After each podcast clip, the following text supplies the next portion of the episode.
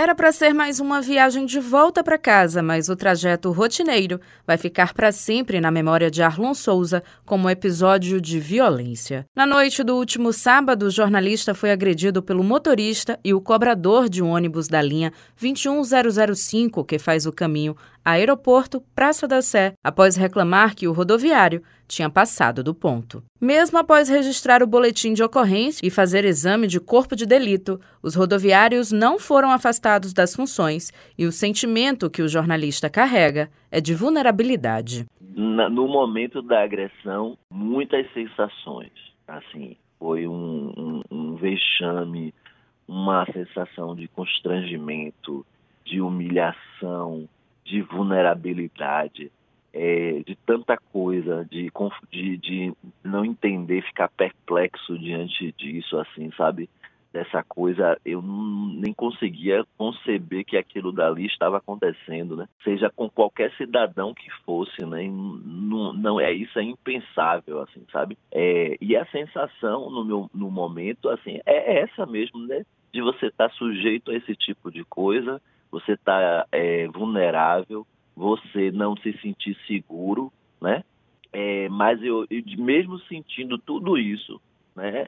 É, do outro lado, é, no, no, contraponto disso aí, eu sinto também que eu não posso me acovardar. A gente não pode se silenciar. A gente não pode permitir que essas coisas elas continuem acontecendo. Porque o que você, tipo assim, não denuncia, ninguém vai saber. O sentimento é o mesmo que a cantora baiana Yassi compartilha até hoje, após ter sido agredida por um taxista seis anos atrás.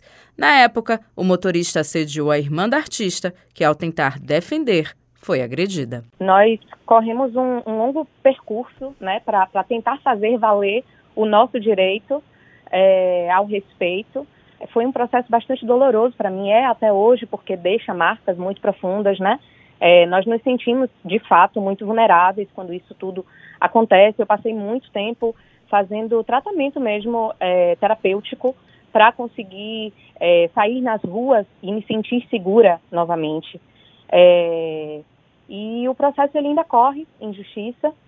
O Ministério Público ele, ele fez uma apelação é, e estamos aguardando o resultado, né, juridicamente, que, enfim, foi o, o, o meio legal, né, que nós procuramos para poder fazer valer esse nosso esse nosso respeito, mas esse sentimento ainda de essa ferida, né, continua aberta. E eu acho que acaba sendo comum esse sentimento a todos que sofreram ou sofrem né, algum tipo de violência. Para a pesquisadora da UFB, especialista em violência urbana, Tânia Benevides, o problema está no modo como a sociedade é estruturada e nas influências que podem normalizar as agressões. A gente tem um determinado momento histórico em que a gente vive e que, obviamente, vai startar diferentes gatilhos. Né? A gente tem problemas econômicos, então, obviamente, as pessoas estão numa condição de maior vulnerabilidade social é, isso vai deixando as pessoas mais apreensivas, mais vulneráveis e, portanto, esse instinto primário ele pode, obviamente, vir à tona de uma forma violenta. Essa estrutura social que a gente vive, ela vai disponibilizar diferentes gatilhos.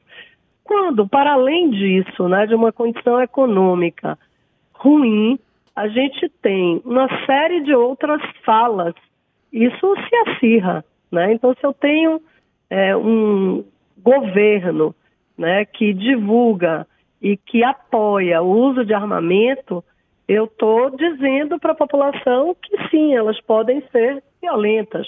Né? E a gente tem visto isso em vários espaços. O caso envolvendo o jornalista Arlon Souza segue sendo investigado pela primeira delegacia civil. Em nota, a Secretaria de Mobilidade Urbana da Prefeitura de Salvador informou que também vai apurar a denúncia de que o ônibus não teria parado no ponto solicitado e, se constatada a irregularidade, a empresa será notificada. O órgão também está em contato com o consórcio Integra, responsável pelas empresas, para que apure o caso de agressão junto à Otrans. Juliana Rodrigues para Educadora FM.